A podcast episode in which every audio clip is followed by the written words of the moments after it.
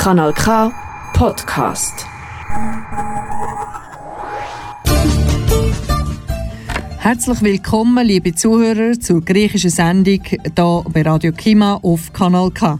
Agapimenisas akroates, as kalos orizame sto Radio Kima, sto Kanal K.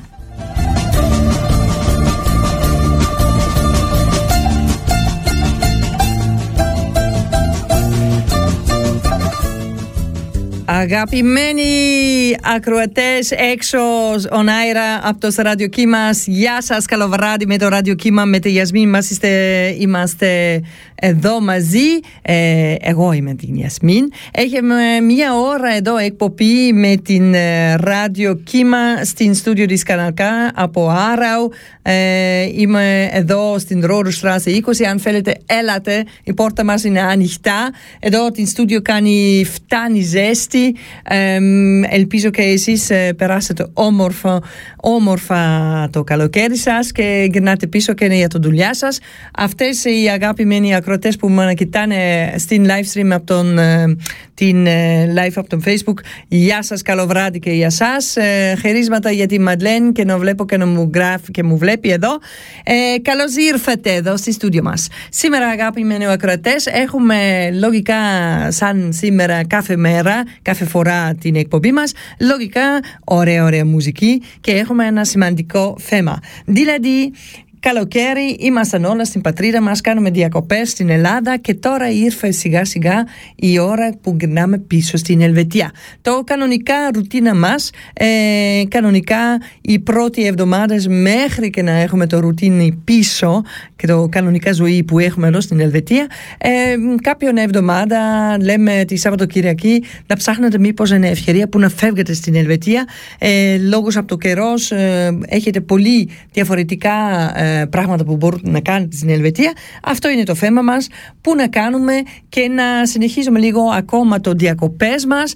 Οκ, το ζέστη είναι νομίζω σήμερα το τελευταίο που να έχουμε, αλλά σιγά σιγά το φινόπωρο και είναι πολύ ομόρφη, πολύ ωραία στην Ελβετία. Δηλαδή, πού να πάμε, αυτό είναι το θέμα μας. Λοιπόν, αν θέλετε και να κάνετε και έχετε μήπως και εσύ, εσείς κάτι ιδέα που να μπορούμε να πάμε στην Ελβετία, ε, πάρετε τηλέφωνο, είναι 062 834 90 062 834 90 Λοιπόν, συνεχίζουμε με το πρώτο τραγούδι. Αυτό είναι για όλες που γυρνάνε μήπως ε, δύο εβδομάδες πριν ή μήπως ε, και τις εβδομάδα πριν ε, από την Ελλάδα, από τον διακοπές και έχουν ακόμα το ωραία ελληνικό φωτιά, ζέστη, καλοκαιρινή αέρα, ατμόσφαιρα γύρω γύρω.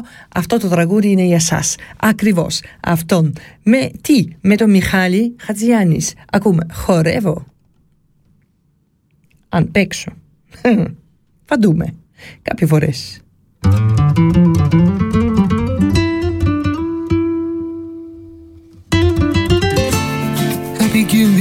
με θες. Μες στα κύματα μου παίζεις και τον άνεμό μου κες. Σαν πηξίδα οι αγκαλιές να μας δείχνουν καλοκαίρι στο έρωτα τις διαδρομές. Με ένα βλέμμα δες το μυαλό μου παίρνεις σαν ήλιος με ζεσταίνεις σε θάλασσες γυμνές μια καρδιά που θες Εσένα περιμένει. Στο σώμα σου αναμένει. Χτυπάει δες Πάμε Με φυλάς και πετάμε. Δίπλα σου μόνο να με. Ως το πρωί αγκαλιά Χορεύω. Κάνε Όλοι μας να κοιτάμε. Να με κρατάς να γελάμε. Παίρνει το σώμα φωτιά Χορεύω. Πάμε με φυλάς και πετάμε Δίπλα σου μόνο να με Ως το πρωί αγκαλιά Χορεύω. Κάνε Όλοι μας να κοιτάνε Να με κρατάς να γελάμε. Παίρνει το σώμα φωτιά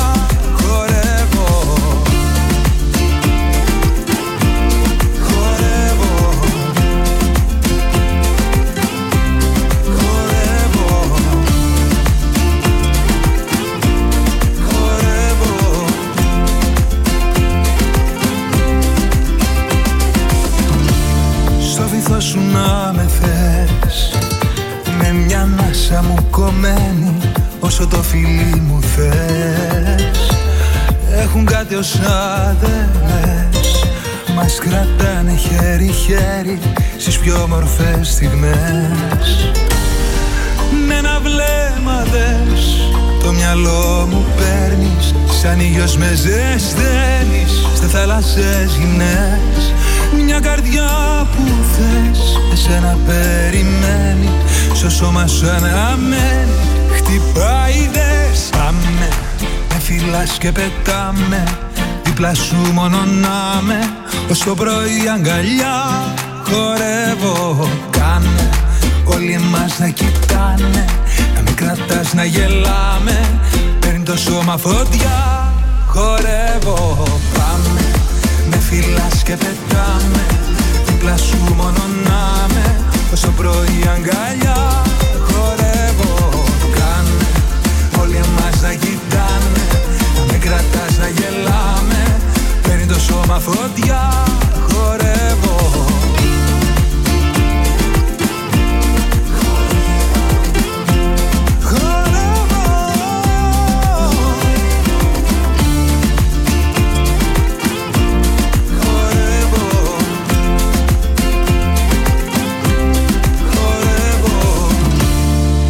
Ελπίζω και εσείς ε, χορεύετε σαν εγώ. Εγώ είμαι στην στούντιο λογικά και χορεύω συνέχεια.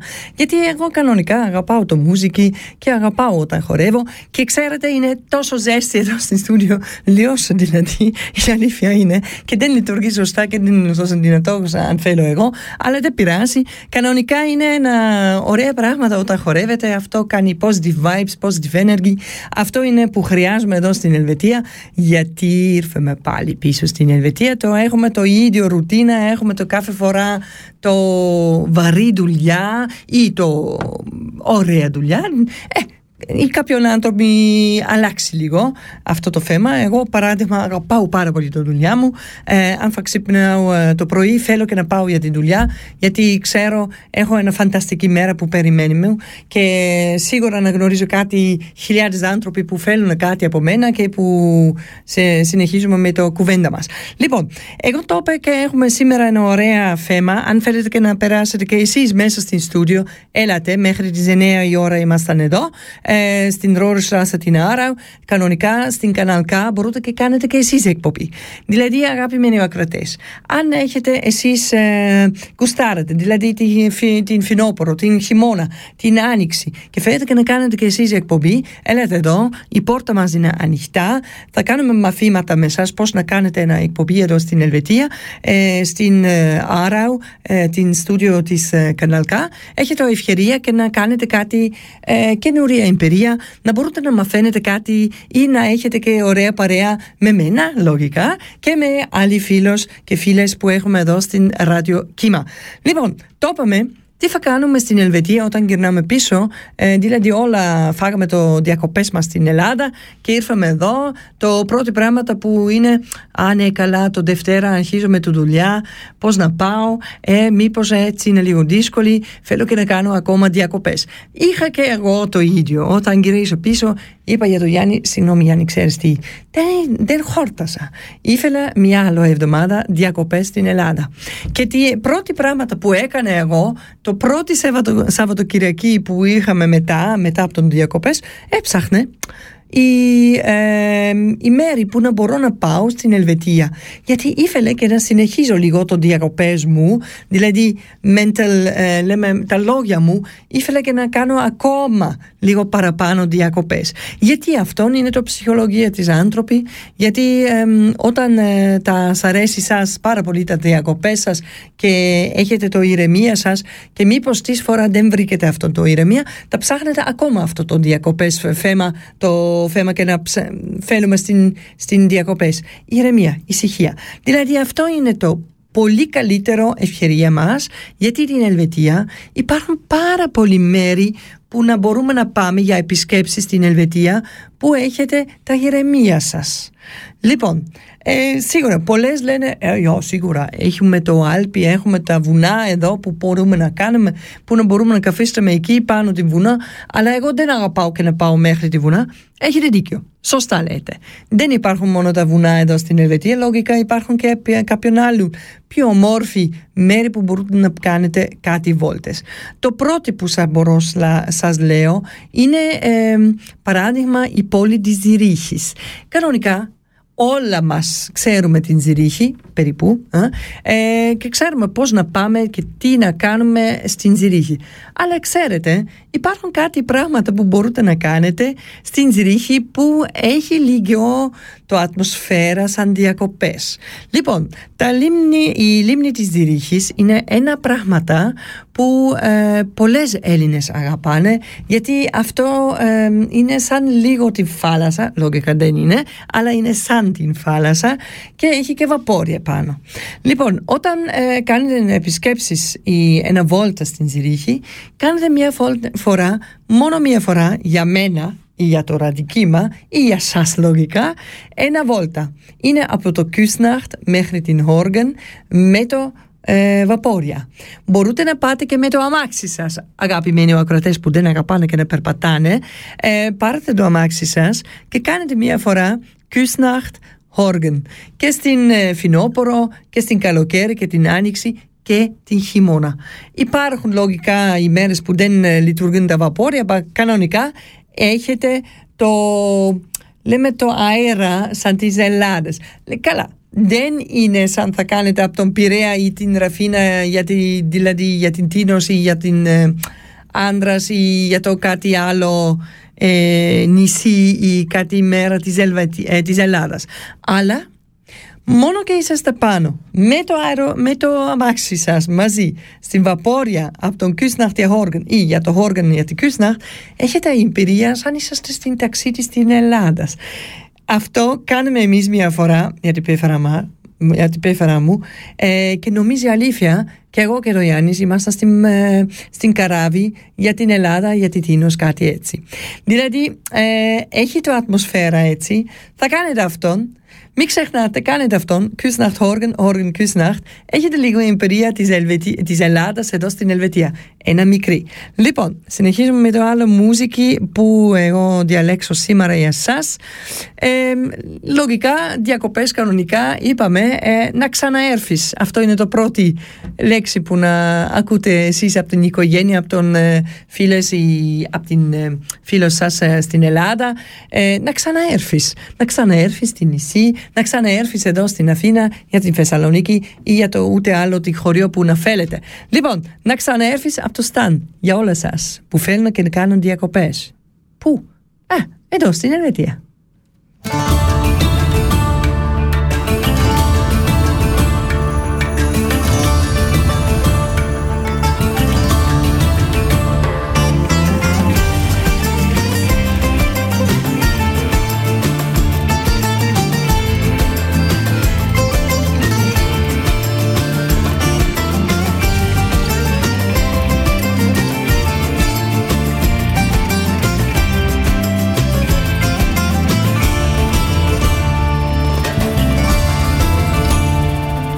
Μπορεί να έχεις φύγει και να βρίσκεσαι παντού. Στα υπόγεια τριγυρίζεις μες στα κατεργά του νου. Δεν μπορεί μετά από τόσα σ' αγαπώ να με ξεχνάς. Μες στη νύχτα σαν χαμένη όταν γυρνάς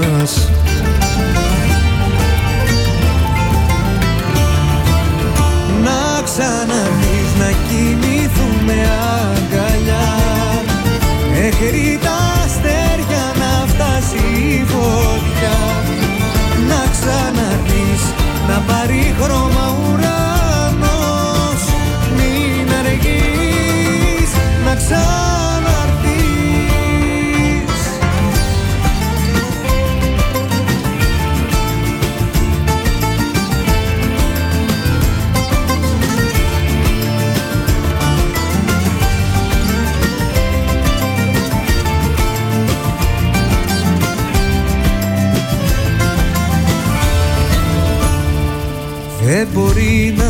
μακριά μου και στο μέσα μου να ζεις.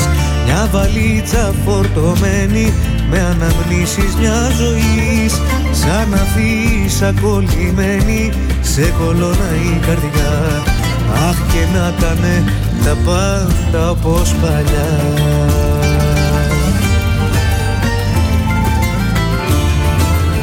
Να ξαναρθείς να κοιμηθούμε αγκαλιά Μέχρι τα αστέρια να φτάσει η φωτιά. Να ξαναρθείς να πάρει χρώμα ουρανός. Μην αργείς να ξαναρθείς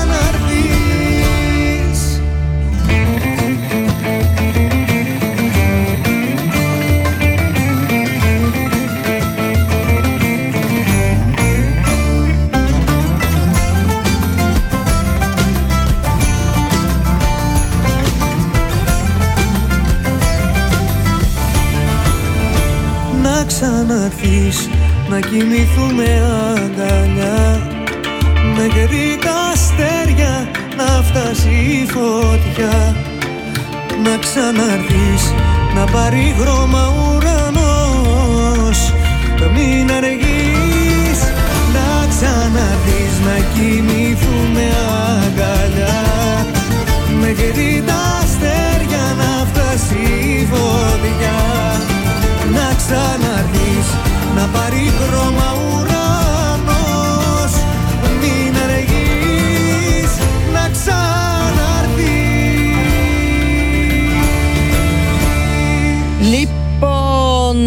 ξαναέρθεις, ε, είπα, Σταν για μας.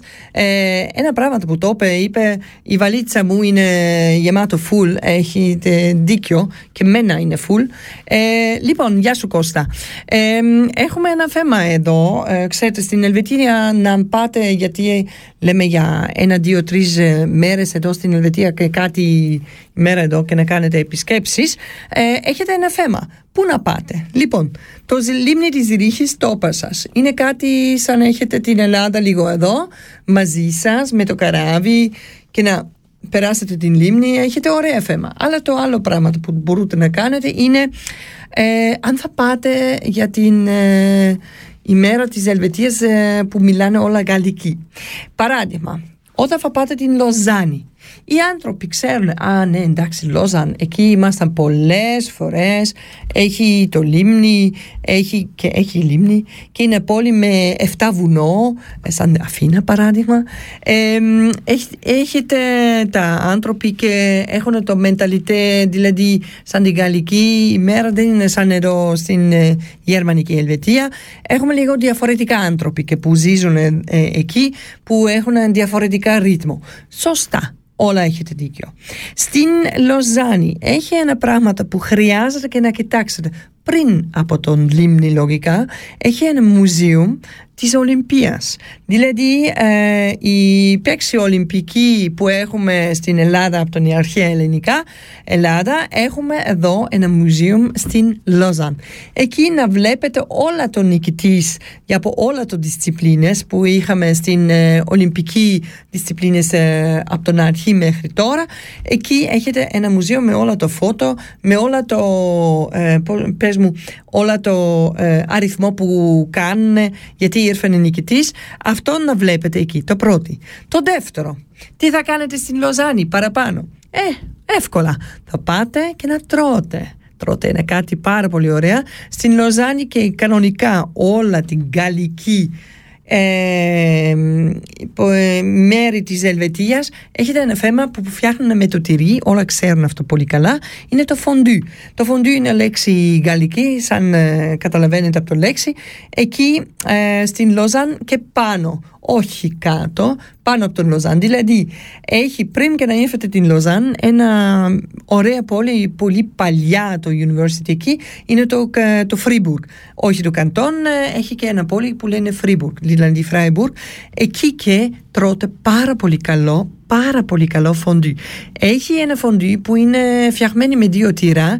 Ε, ένα το ε, αυτό είναι ένα ε, αλμυρό τυρί και έχετε και το ωραίο ωραίο άλλο ε, τυρί που είναι λίγο πιο γλυκά.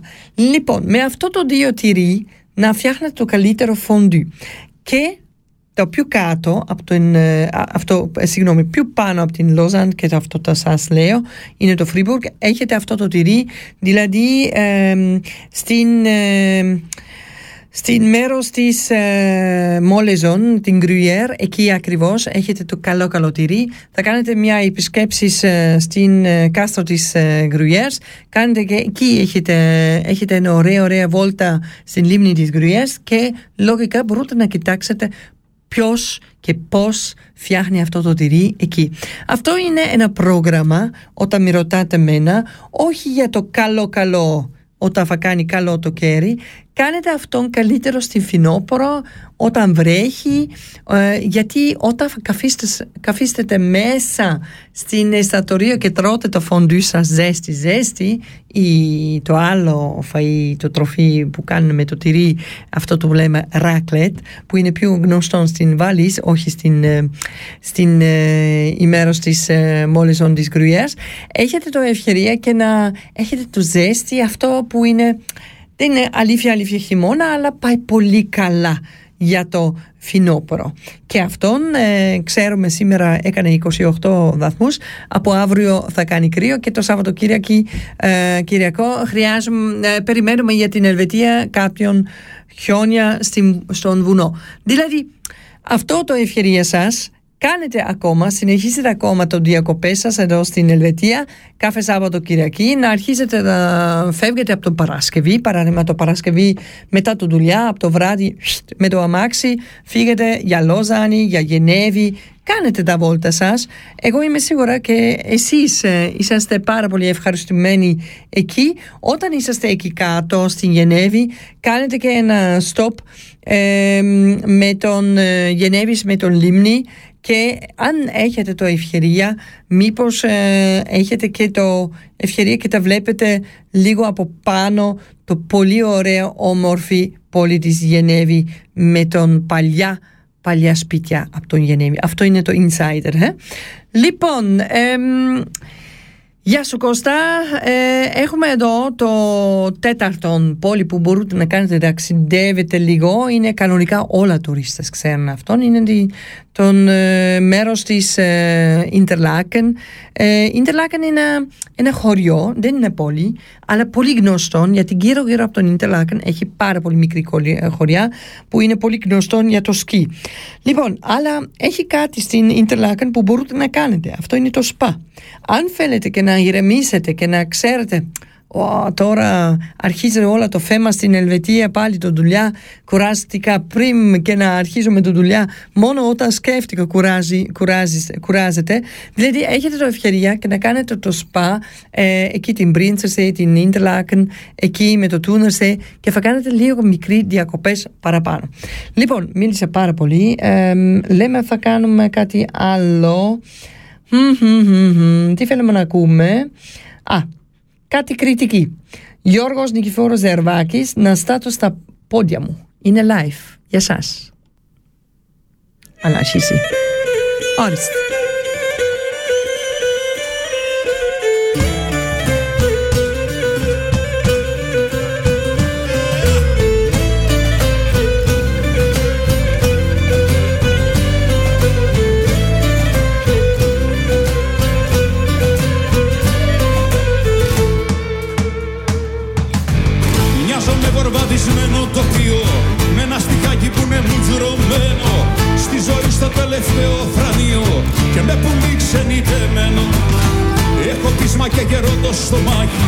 Σαν τον Παύλο με την κάλπη κυρίρα την αγάπη που έχω δώσει δεν πήρα.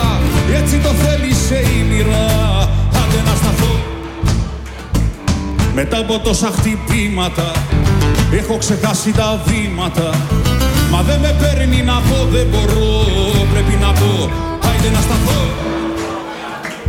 μετά από τόσα χτυπήματα έχω ξεχάσει τα βήματα Μα δεν με παίρνει να πω δεν μπορώ. Πρέπει να μπω στο χώρο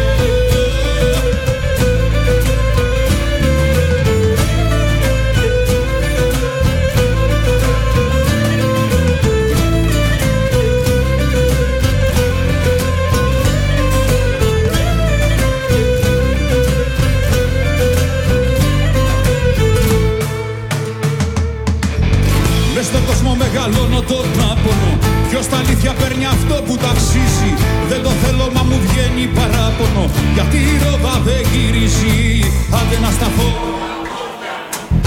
Μετά από τόσα χτυπήματα Έχω ξεχάσει τα βήματα. Μα δεν με παίρνει να πω δεν μπορώ. Πρέπει να πω Άιντε να σταθώ Μετά από τόσα χτυπήματα Τα έχω ξεχάσει τα βήματα Μα δεν με παίρνει να πω δεν μπορώ. Πρέπει να πω στο χώρο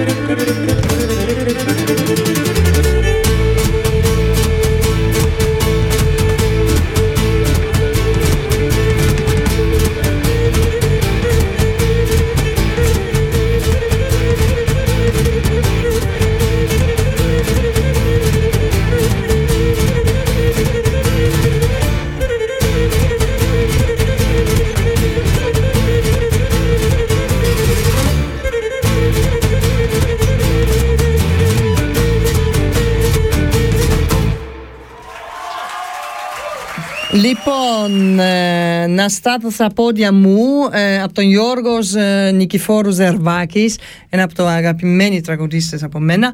Ε, κανονικά το κριτική μουσική είναι πολύ καλό σαν το πόντι εκεί. Αυτό που σου το είπα τώρα on the live stream. Άκουσα από το ένα ταξιδί στην Κρήτη τρεις εβδομάδες πριν που γυρίσαμε πίσω από τον διακοπές μας και λέμε α ξέρετε ξέρω ένα ιστορία από ένας που έπαιξε το Κεμεντσέ αυτό είναι το ποντική λίρε και το άλλο είναι ένα κριτικός που παίζει το λίρα της ε, Κρήτης. Και ε, είπανε αυτό είναι το δικά μας το άλλο λένε είναι δικά μας και εγώ λέω άστο άστο δεν πειράζει είναι το ίδιο. Το πιο σημαντικό πράγμα με το λίρα ή με το κιμέντσε είναι το ρύθμο που το μουσική που τα παίξουν αυτό είναι ακριβώς για μένα το ίδιο γιατί όταν ακούω εγώ κριτική ή το πόντι μουσική θέλω και να χορεύω. Θέλω να στάθω στα πόδια μου καταλαβαίνετε αυτό είναι το θέμα. Λοιπόν, γυρνάμε πίσω για την Ελβετία. Έχουμε κάτι στην Ελβετία. Ε, πολλές άνθρωποι δουλεύουν εδώ, ξέρω εγώ Έλληνας παράδειγμα, που μήπως ε, καθίστε μεν ε, ζήσουν εδώ στην Ελβετία περίπου τις 20-30 χρόνια, που δεν κάνουν ούτε μία φορά βόλτα στην Ελβετία. Άστο την ρέστο της Ευρωπαία την Ελβετία, παιδιά, που δεν είναι, είναι ποτέ στην Appenzell παράδειγμα ή ποτέ στην Interlaken. Συνέχεια μόνο σπίτι, δουλειά, δουλειά, σπίτι. Και στην διακοπές μόνο Ελλάδα. Με το αεροπλάνο, με το αμάξι, με το πλοίο δεν πειράζει, αλλά μόνο αυτόν πολύ μονοτόν ζωή. Ε, και μετά ήρθαν μεγάλοι με 60 ή με 70 χρονών και λένε Α, εγώ έκανα τα δουλειά, ε, δούλεψε στην Ελβετία ε, και τι είδες, τίποτα, μόνο σπίτι και δουλειά. Ε, αυτό είναι το λάθος. Δηλαδή, τι θα κάνουμε; Όταν γυρνάμε εμείς από την Ελλάδα, την ομορφή Ελλάδα μας και κάνουμε τα ωραία, ωραία διακοπές μας, να γυρνάμε πίσω εδώ στην Ελβετία, να παίρνουμε το ευκαιρία μας, γιατί ζήσουμε είναι πάρα πολύ ωραία χώρα εδώ. Στην Ελβετία έχουμε πάρα πολύ ωραία πράγματα που μπορούμε να κάνουμε. Δηλαδή, εμείς Έλληνες που ξέρουμε πολύ καλά το κρασί, ε, δεν θέλω και να λέω και στην Ελβετία έχουμε πάρα πολύ κρασί, δεν έχουμε τόσο καλό σαν στην ε, Ελλάδα, αλλά έχουμε κάποια πράγματα που είναι πολύ ωραία. Αυτόν λέμε την ε, Festival της Κρασί εδώ στην Ελβετία. Ε, έχετε κάποιον ευκαιρία που μπορείτε να κάνετε; θα σας διαβάζω κάτι ε, που μπορείτε να κάνετε. Παράδειγμα, έχουμε στην Neuchâtel. Αυτό είναι το γιορτή της κρασί την ε, άλλη εβδομάδα, το 23 μέχρι τις 25 Σεπτέμβριου, το μεγάλο μεγάλο Winterfest. Δηλαδή αυτό είναι το festival της κρασί από το Neuchâtel. Είναι πολύ γνωστό δηλαδή. Έχετε πολύ καλό ε, κρασί, το κόκκινο και το λευκό. Ε, το τι είναι φοβερό. Αν δεν θέλετε και να καθίσετε στην σπίτι, και βρέχει, δεν πειράζει. Πάτε στην φεστιβάλ, γιατί κανονικά είναι πολύ ωραία φτιαχμένη και είναι πάρα πολύ ωραία. Τις 23 ε, Σεπτέμβριο μέχρι 25, πολύ γνωστόν την Ελβετία, το Winterfest της, ε, της Και τι άλλο έχουμε; Έχουμε και λογικά την ίδια μέρα στη Μεντρίζιο. Μεντρίζιο είναι το ιταλική μέρος ε, της Ελβετίας που μιλάνε ε, Ιταλικά. Εκεί έχετε Σάγρα del Borgo. Είναι το ίδιο. Είναι το φεστιβάλ για το κρασί στη Μεντρίζιο τις 23 μέχρι τις 25. Και τι άλλο; Έχετε και κάτι άλλο. Αυτό είναι κάτι που δεν ξέρουν όλα πολλά. Είναι στην Biel ένα πράγμα που μπορείτε να κάνετε είναι τις 23 Σεπτέμβριο στην Μπίλ είναι το πόλη που μιλάνε μισή ε, γερμανικά και μισή ε, γαλλικά. Έχετε το Whisky Boat Fest. Δηλαδή εκεί μπορείτε να κάνετε το δοκιμά σας διαφορετικά whisky που είναι φτιαχμένοι εδώ στην Ελβετία ε, και είναι πάρα πολύ νόστιμο. Και αυτό το ευκαιρία έχετε τις 23 Σεπτέμβριο τι άλλο έχετε στη Μάιενφελτ; Μάιενφελτ μήπως να ξέρετε από την ιστορία της, ε, της ε, cartoon της Χάιντι που έμενε εκεί, που έφυγε μετά για τη Φραγκοφόρτη, για τη Κλάρα έτσι. Αυτό μήπως είσαστε παιδιά και κοιτάξτε αυτόν, να ξέρετε το ιστορία της Χάιντι. Αυτή ήταν από τη Μάιενφελτ. Λοιπόν, λοιπόν Μάιενφελτ είναι στην Γκραουμπούντεν, δηλαδή η μέρος της Ελβετίας που ε, μιλάνε γκρισούν. Αυτό είναι γλώσσα, το τε, τέταρτο γλώσσα της Ελβετίας που είναι ένα mix ε, με γαλλική, ιταλική, ελβετική λέξεις. Εκεί να μπορείτε να πάτε γιατί έχει και εκεί ένα φεστιβάλ της κρασί. Τι άλλο, έχουμε στην Βούλη. Βούλη είναι κοντά της, ε, της ε, ένα λεπτό στην Λοζάνη εκεί Έχετε τις 16, αυτό είναι το Σάββατο Κυριακή, αυτό, την επόμενη Σάββατο Κυριακή. 16 ε, είναι το Παρασκευή μέχρι την Κυριακή 18.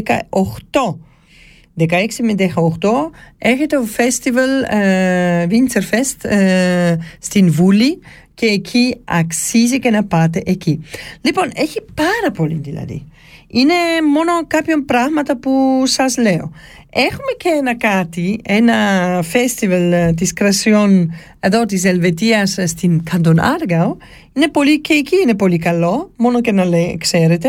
Είναι στην Döttingen, Döttingen είναι στον δρόμο για το Τσουρτσαχπάτ. Ε, εκεί είναι το 30 ε, Σεπτέμβριο μέχρι 2 Οκτώβριο. Έχετε το ευκαιρία και να πάτε εκεί και το κοιμάσετε λίγο το ε, κρασί της Döttingen που είναι πολύ γνωστό γιατί λόγω από τον ε, ποτάμι της Ρήνο κάνει λίγο Mediterranean ε, ε, αέρα. Το ίδιο έχετε και στην Μπαζιλία. Στην Μπαζιλία και εκεί έχετε πάρα πολύ καλό κρασί. Ε, αξίζει και να το κοιμάσετε. Και εδώ στην Αλβίλωσε έχει παράδειγμα ένα λευκό που μένα μου αρέσει πάρα πολύ. Είναι... Ε, ε, τώρα δεν θυμάμαι το όνομα από το κρασί υπάρχουν αυτόν το λευκό ε, Α, ja, ε, είναι το Brestenberg κρασί που είναι πολύ καλό. Ε, πρέπει να πάτε, έχετε πολύ το ευκαιρία στην Ελβετία. Αυτό είναι ένα καλή όμπι και έχετε λίγο, συνεχίζει λίγο αυτό το διακοπές που έχουμε στην Ελλάδα με το κρασί, με το ποτό και να έχετε και εδώ το ρυθμό γιατί ακόμα έκανε τις χρόνια, έκανε πάρα πολύ ζέστη. Δηλαδή αυτό είναι το ευκαιρία μας και να έχουμε λίγο εδώ παραπάνω festival που μπορούμε να κάνουμε, ε, που μπορούμε να ταξιδεύουμε και να περάσετε όμορφη λίγο. Λοιπόν, ε, να συνεχίσουμε με το επόμενο τραγούδι που θέλω και να ακούμε, να ψάχνω τώρα, εντάξει, βρήξε κάτι, ε, ένα τραγούδι, δεν βιάζεις μυαλό, Μελίνα Ασλανίδου με Γιώργο Θεοφάνος για σας.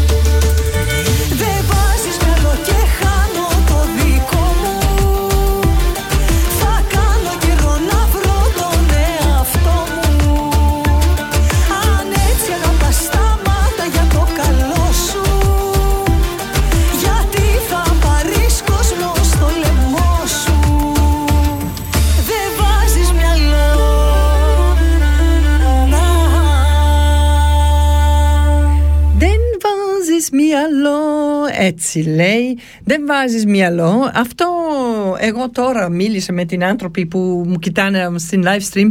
Ε, ξέρετε έχουμε τώρα ε, το ευκαιρία και να παίρνετε κάτι κρασί ή κάτι πράγματα που να έχετε στην σπίτι σας ή γύρω γύρω σας. Ένα ποτό πείτε, πείτε και λέτε γεια σας να ζήσει τα ωραία καλοκαίρι που περάσουμε όλα μαζί με υγεία και με το καλό και να λέμε και να έχουμε ένα καλή ε, χειμώνα και καλή φινό, φινόπορο που περιμένει μας λογικά και ένα πράγμα που είπα στην live stream είναι ξέρετε με το, όλα τα πράγματα που θέμα που έχουμε τώρα γύρω γύρω μας είναι το θέμα με το λέμε το που φέρνουν και δεν κόβουν το ρεύμα από το σπίτι στην ε, δουλειά για τέσσερις ώρες κάθε μέρα. Δεν ξέρω καλά. Μπορούμε να προσέχουμε μπορούμε να ετοιμάζουμε κάτι δύο-τρεις πράγματα αλλά μην τρελάφετε τόσο πολλά γιατί αν, όταν θα ήρθε να ήρθε. Δηλαδή τι να κάνουμε δεν μπορούμε να αλλάξουμε πάρα πολύ. Ε, μήπως το ένας έχει παραπάνω κρύο το άλλο λιγότερο. Θα δούμε σίγουρα υπάρχουν λύσεις το μόνο σημαντικό είναι και να βρήκαμε το λύση.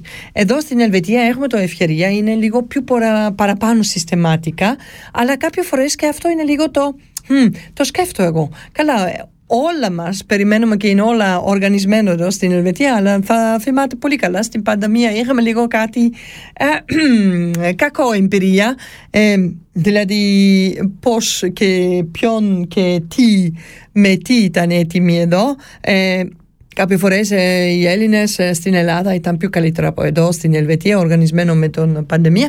Τώρα θα βλέπουμε τι τα περιμένει μας για το χειμώνα. Το πιο άσχημα είναι και να πάμε πάνω τη βουνό και φτιάχνουμε την ήγλο και καίμε εκεί κάποιον ξύλο, γιατί και έτσι να ξέρετε κάνει πιο πολλά ε, ζέστη από το σπίτι ή όταν δεν λειτουργεί τα τρένο λόγω ε, λείπει το ρεύμα. Καλά, και αυτό τα βλέπουμε. Κάποια πράγματα που ακούσα εγώ ε, την άλλη εβδομάδα που ήμουνα στην Γαλλία ε, λόγω στην δουλειά άκουσα από τον ένα Γερμανού που μου το είπε ξέρεις στην Φραγκφούρτ εμείς ε, ε, σβήσαμε όλα τα φως ε, κανονικά τη νύχτα δηλαδή το skyline της Φραγκφούρτ είναι σκούρο δεν, ακού, δεν βλέπετε τίποτα δεν έχει φως, δεν έχει τίποτα. Λέω εντάξει γιατί όχι.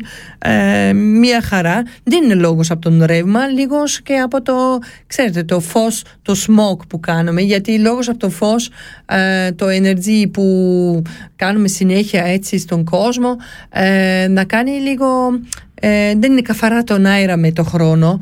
Ε, αυτό είναι λίγο μήπως ευκαιρία και να έχουμε λίγο και ηρεμία το βράδυ όταν θα κάνει λίγο καιρός ε, όταν κάνει το χειμώνα το φινόπορο που είναι πιο γρήγορα νύχτα και να έχουμε κάτι.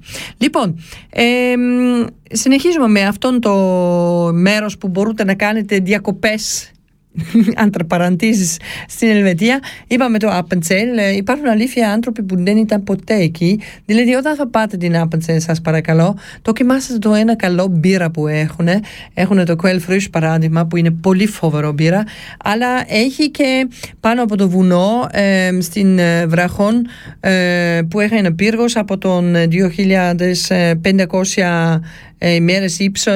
Έχετε το ένα πύργο που μπορείτε να κάνετε, το Hohe λένε εκεί. Πάτε εκεί, κάνετε λίγο βόλτα. Μπορείτε να κάνετε με το τελεφρικ ε, μέχρι πάνω και κάτω. Δεν χρειάζεται και να περα, κάνετε μεγάλη βόλτα σαν το βουνό εδώ το hiking ε, specialist. Αλλά κάνετε κάτι. Είναι πολύ ωραία και όταν κάνει άσχημα ο καιρός. Η φυσική εκεί είναι πάρα πολύ τέλεια. Ε, αξίζει αλήθεια και να κάνετε ένα ταξίδι εκεί. Το άλλο που μπορείτε να κάνετε είναι λογικά ε, το πιο κάτω, κάτω της ε, Κάντον ε, Βάλης, δηλαδή την Τσερμάτ εκεί. Έχετε ευκαιρία για να βλέπετε το Ματερόν, το μαγευτικό Ματερόν βρίσκεται εκεί ε, και στην Τσερμάτ έχει ένα όνομα για τον αυτόν του ως του μέρος και όλα οι άνθρωποι βρίσκουν το ευκαιρία και να περάσουν μία φορά στη ζωή του στην Τσέρματ. Έχετε εκεί το ευκαιρία και να πάτε πάνω από τον ε, Τσέρματ, πάνω τη Μάτερχον, κοντά τη Μάτερχον, έχετε κάτι που μπορείτε να τσεκάρετε. Έχει ε, το ε, πύλιο εκεί της Τσέρματ παράδειγμα που είναι φτιαγμένη, πάρα πολύ ωραία. Έχετε και το ωραία ε, γνωστών ε, Άλπες, ε, από τον Άλπες ε, είναι το Τσέρματ και να κάνετε λίγο γύρω γύρω από τον πολύ ωραία πόλη του κόσμου ένα ωραία βόλτα. Λοιπόν, από το Τσέρματ μετά, όταν θέλετε και να πάτε πίσω την σπίτι σας, έχετε το ευκαιρία σας και να σταματήσετε στην ωραία πόλη της Βέρνης. Λοιπόν, Βέρνη είναι το capital από τη Ελβετία, ξέρετε όλα καλά, έχουμε τώρα όλα το θέμα εκεί με το εκλογές. Ε, τώρα με το 25 Σεπτέμβριο έχουμε το εκλογές για το ΑΦΑΟ. Ξέρετε, θέλουν και να οι γυναίκες δουλεύουν μέχρι τις 67 ε, και μετά σίγουρα να βρήκαν το ευκαιρία και να κάνουν και οι άντρες δουλεύουν μέχρι τις 70, μετά μέχρι τις 75 γυναίκες. Τι να ξέρω. Έτσι συνεχίζουμε τώρα από το πολλή χρόνια. Ξέρετε, στην Ελβετία έχουμε το σύστημα και όλα που δουλεύουν πληρώνουν κάποιον εκτόσει για τον ΑΦΑΟ για κάθε μας. Δηλαδή εγώ δουλεύω τώρα για την άνθρωποι που παίρνουν σύνταξη ε, με το λεφτά μου θα δίνω εγώ το σύνταξη για την άλλη άνθρωποι που παίρνουν σύνταξη. Δηλαδή το, το μελούν από της Ελβετίας με το ΑΦΑΟ είναι κάτι θέμα που έχουμε πολύ σημαντικό. Έχουν δύο ε, θέμα πολύ πολύ σημαντικό στην Ελβετία. Ε, το πρώτο είναι αυτό με το ΑΦΑΟ που έχουμε το εκλογές ε, της 25 και το δεύτερο είναι το θέμα με, το, με το ασφαλιές, με το Krankenkasse που έχουμε. Εκεί τώρα ξέρω μόνο και το ένα από τον Bundesrat, από τον πρεσβείες, ε, είπανε και να κάνουμε ένα limit με το κόστος ε, της ασφαλιές. Ε, θα δούμε τώρα τι να ήρθene. Με το εκλογές της 25 Σεπτέμβριου θα δούμε τι να ήρθε, αν λένε εντάξει για τον, ε, για τον ΑΦΑΟ. Με το ίδιο πακέτα έχουμε και το Massentierhaltungsgesetz, δηλαδή ε, θέλουμε και να έχουμε λίγο λιγότερο ε, πες, κρέατα από εξωτερικό που κάνουμε ε, import εδώ στην Ελβετία ή θέλουμε και να προσέχουμε από τον ζώο εδώ και το αγροτές μου δεν έχουν πάρα πολύ ζώο, ε, ζώο στην, ε, στην, ε, στην δουλειά του και μην σκοτώμε πάρα πολύ ζώο γιατί λόγος κάνει άρρωστη και δεν κάνει καλά γιατί δίνουν φάρμακα και τρώνε όχι καλό τροφή τα ζώα. Αυτό είναι το θέμα. Λοιπόν, OK, okay, είπα Βέρνη. Βέρνη είναι το capital. Έχετε το Parliament, παράδειγμα. Το ε, Παρλαμέντο της Ελβετίας είναι κάθε μέρα ανοιχτά μέχρι τις 5 και την καλοκαίρι και την ε, ε, Κυριακή, συγγνώμη, την Κυριακή. Εκεί το μόνο που χρειάζεται είναι τα ταυτότητα σας και να δείτε και να πάτε μέσα. Ε, δεν κοστίζει τίποτα και το πιο σημαντικό, η Βέρνη είναι ένα πολιτιστικής ε, κληρονομίας της UNESCO. Δηλαδή αυτό είναι πολύ ε, ωραία μαγική πόλη θα κάνετε μια ωραία βόλτα στην ε, Μάτεν, αυτό το Μπέρνερ Μάτεν που λένε κάτω από τον ε, ποτάμι της Άρε. Ε, σίγουρα και να αγαπάτε και εκεί. Και η Βέρνη είναι πάρα πολύ ωραία γιατί είναι, πρέπει να έχει γίνει 500 χρόνια όλα κτηρία ε, ψωμιτή και τα λιφοστρώτε δρομάκια. αυτό είναι όλα εκεί στην Βέρνη. Λοιπόν, να λέμε, να έχουμε κάτι άλλο μουσική γιατί εντάξει τι θέλουμε και να ακούμε. Α βρήκα βρήκα βρήκα. Λοιπόν θέλω και να ακούμε κάτι ε, με την ε, Μαρία Ρίζο και Πάνος Μουζουράκης. Με να μαρίζει πάρα πολύ η Μαρία Ρίζο. Ε, για σας πετάω. Αλήθεια πετάω. Αν παίξει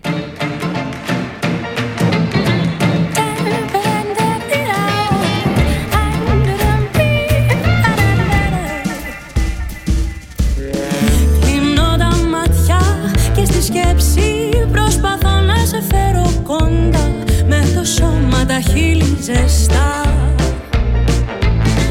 Μες στον όνειρο μου ζωγραφίζω νύχτες από ρετρό εποχές.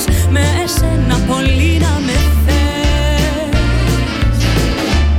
Θα με δίπλα σου όταν με δες Όταν βρίσκεσαι μόνη Κι η καρδιά σου ματώνει Σ' αγαπάω τίποτα άλλο μη λες. Κι αν αυτό που θέλες έχει γίνει. Για καλό για να σμίξουμε εμείς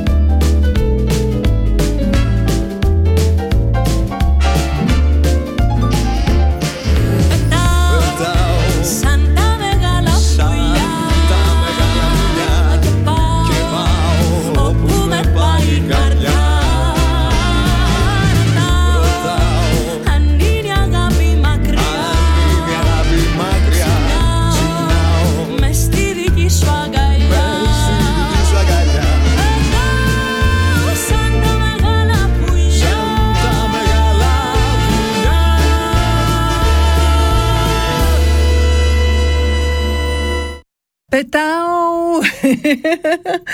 Έτσι πέταξαμε όλα. Πετάμε, πετάμε όλα με το αεροπλάνο, πετάμε όλα με το ωραία μυαλό μας, με όλα το ιδέα που έχουμε. Ταξιδεύουμε εδώ στην Ελβετία λίγο, ε, όχι μόνο στην Ελλάδα. Λογικά τα καρδιά μας φέρει για να πάμε την Ελλάδα, αλλά κάποιες φορές είναι και εδώ στην Ελβετία πολύ ωραία. Εγώ αγαπάω την Ελβετία, αλήθεια είναι, γιατί, οκ, νέο εδώ και κανονικά είναι η πατρίδα μου και εδώ.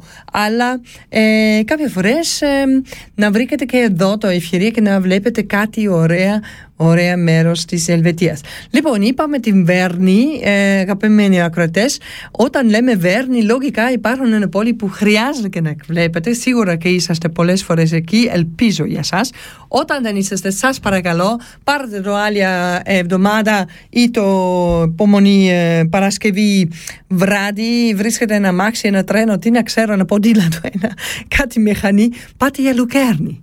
Ναι, τι έχουμε στην Λουκέρνη, Λουκέρνη έχουμε το λίμνη της Λουκέρνης, αυτό είναι πάρα πολύ μεγάλο Λουκίνη, το ε, Λουκέρνη, ε, το, είναι το λίμνη της Λουκέρνη, αλλά το κανονικά ζωστά όνομα είναι η λίμνη της ε, Τέσσερις Δάσος, Φίρβαλτστέτερσι. Δηλαδή αυτόν ε, λέμε γιατί έχουμε το τέσσερις ε, καντόνι που είναι κοντά με τον, αυτόν το λίμνη, δεν είναι μόνο ο Λουκέρνη που έχει εκεί το λίμνη, έχουν τέσσερις άλλους καντόνες που ε, βρίσκουν αυτόν τον ε, λίμνη της ε, ε, τέσσερις δάσος της Λουκέρνης. Λοιπόν, η Λουκέρνη έχει άλλα πράγματα που είναι πάρα πολύ ωραία. Όχι μόνο το Παλιαπόλη, λογικά, που είναι όμορφη με το Κάπελερ Bridge, ε, με το κέφυρα της Κάπελερ, αλλά έχουμε και το ένα-δύο μουζείο που αξίζει και να κάνετε μία φορά τα βόλτα σας. Το πρώτο είναι να πάτε μία φορά όταν βρέχει σαν τρελάς εδώ στην Ελβετία ή κάνει κρύο, έχετε το ευκαιρία και να πάτε με το φίλο σας ή με το η οικογένεια σας, με το παιδιά σας, ό,τι θέλετε, ε, για ε, το Verkehrshaus. Έχετε εκεί στην Verkehrshaus, είναι στην Lido, δηλαδή της παραλία της Λουκέρνης, έχετε στην Verkehrshaus ένα μεγάλο, πιο μεγάλο μουσείο της Ελβετίας που έχετε το ευκαιρία και να βλέπετε όλα από το traffic που υπάρχουν στην Ελβετία. Δηλαδή να έχετε το πλοίο, έχετε το αεροπλάνο, έχετε το βάρκα, έχετε ε, το τρένο. Έχετε πάρα πολλοί πράγματα δηλαδή και να ταξιδεύετε. Έχετε και το ISS εκεί ε, από το έξω το παν κόσμο. Έχετε και το θέμα και να έχετε το ένα 36 ε, γύρω γύρω ε, σίνεμα της Ελβετίας, το Cinemax και αυτό αξίζει και να πάτε. Έχει πάρα πολλοί πράγματα. Έχει το πλανητα, πλανητάριουμ λένε αυτόν. Είναι κάποιον που καθίσταστε μέσα και να βλέπετε όλα το αστέρια γύρω γύρω εδώ στον κόσμο ε, που είναι πολύ καλό. Μένα μου αρέσει πάρα πολύ. Δηλαδή πολλές φορές ήμουν εκεί. Είναι αξίζει αλήθεια αυτό το 43 ε, φράγκας εισιτήριο που έχετε. Αξίζει αλήθεια γιατί μπορείτε να περάσετε κάτι όλη μέρα εκεί. Είναι ένα museum unlimited fun. Δηλαδή έχετε τα πλάκα σας αν θα πάτε εκεί.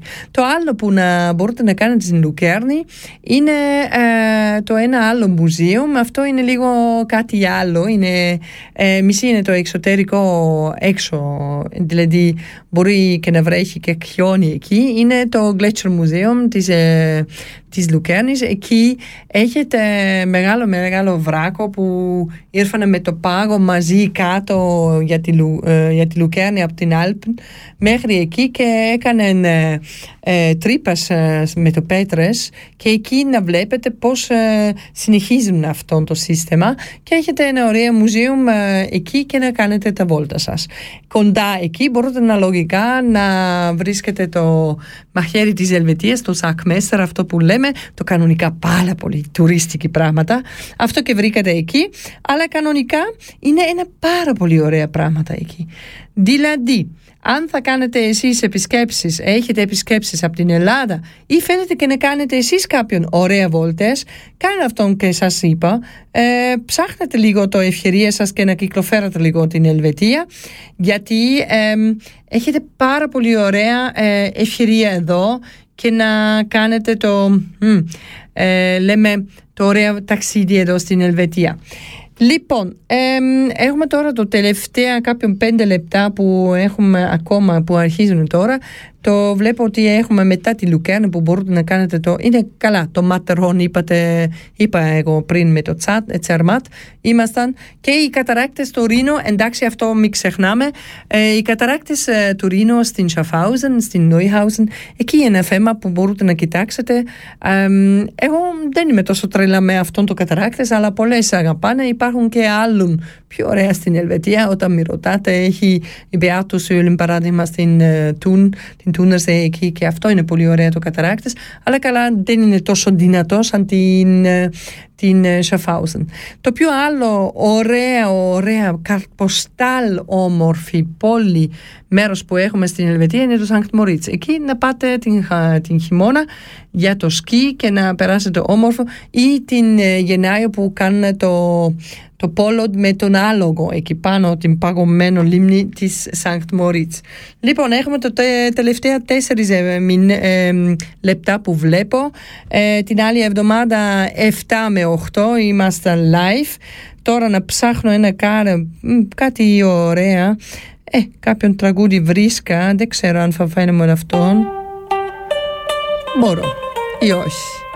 Λοιπόν, αγαπημένοι ακροτές, ελπίζω ένα πάρα πολύ ωραία, πάρα πολύ ωραία εβδομάδα για σας. Περάσετε όμορφα και ελπίζω και έχετε το ωραία δύναμη σαν εγώ, φουλ γεμάτο με τον αγάπη από την πατρίδα μας και με το ωραία αρχή εδώ της Ελβετίας. Καλό βράδυ σας και καλή εβδομάδα σας. Ευχαριστώ και είσαστε εδώ. Μέχρι την άλλη εβδομάδα. Γεια σας.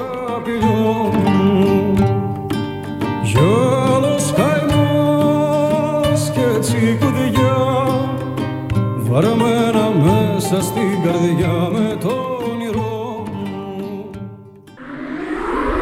Das ist ein Kanal K Podcast Jederzeit zum Nachhören auf kanalk.ch oder auf deinem Podcast App.